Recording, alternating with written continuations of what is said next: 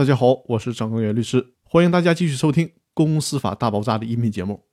这一期和大家来讨论一个真实案例，有关起诉要求公司分红的一个套路非常深的真实案例。我们今天来说第一部分。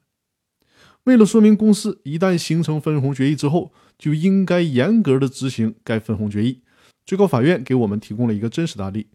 这个案例的案情依然有些复杂，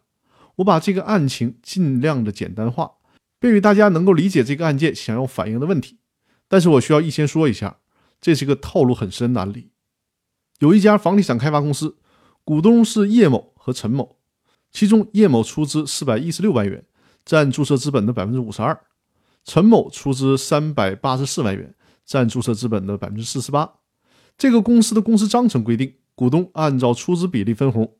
公司分配当年税后利润的时候，应当提取利润的百分之十。列入法定公积金，并提取利润的百分之五到百分之十列入公司法定公益金。法定公积金不足弥补上年亏损的，在提取法定公积金和法定公益金之前，应当先用当年利润弥补亏损。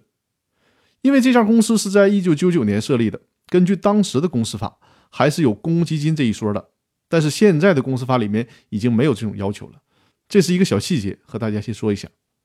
在公司设立之后。股东叶某和陈某之间私下里签订了一份股东的补充协议，约定利润分成条件变成叶某享有百分之四十二，陈某享有百分之五十八。如果按照这个补充协议的约定，其实就是本来叶某持股百分之五十二，却只能得到百分之四十二的分红，而陈某持股百分之四十八，却能得到百分之五十八的分红。但大家注意听下边的内容，套路马上就来了。在二零零六年十二月五日的时候。股东叶某给股东陈某邮寄了一份召开公司临时股东会议的通知。这个通知里面写明，二零零六年十二月二十二日的时候，在公证处召开临时股东会议。会议的议题是讨论有关二零零四年公司分红的问题。具体的分红方案是：叶某可得利润为三百三十万七千六百元，陈某可得利润为三百零五万三千二百元。大家先看看这个通知里的套路，这里面一定是有高人指点。首先，这个通知完全是按照公司法以及公司章程的要求提前十五天通知，而且呢，通知中讨论股东会会议的议程是具体明确的。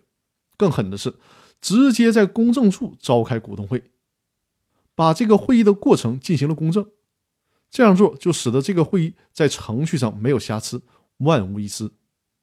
在二零零六年十二月二十二日的时候，这个临时股东会议如期召开，但是另外一名股东陈某却没有到场开会。不过，人家叶某持股百分之五十二，占有了半数以上的表决权，所以完全可以通过有关分红的股东决议。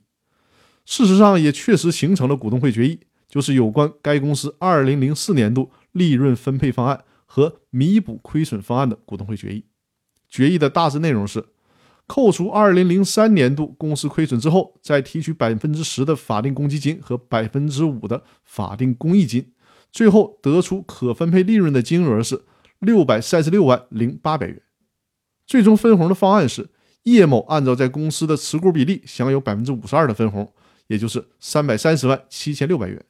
陈某按照在公司的持股比例享有百分之四十八的分红，也就是三百零五万三千二百元。在做出决议之后。叶某邮寄了一份股东会决议给陈某，陈某于次日收到了这个决议。那股东叶某这么精心、这么严格的走股东会议的决议流程，他的真正目的是什么呢？